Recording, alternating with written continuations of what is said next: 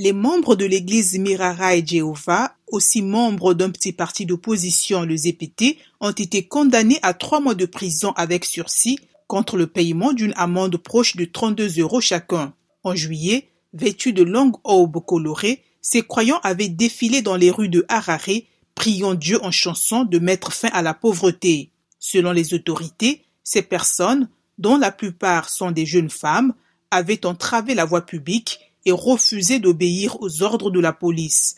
Elles ont été condamnées pour nuisance criminelle. Elles étaient derrière les barreaux quatre mois avant leur procès. Leur avocat, maître Evans Moyo, affirme qu'il fera peut-être appel.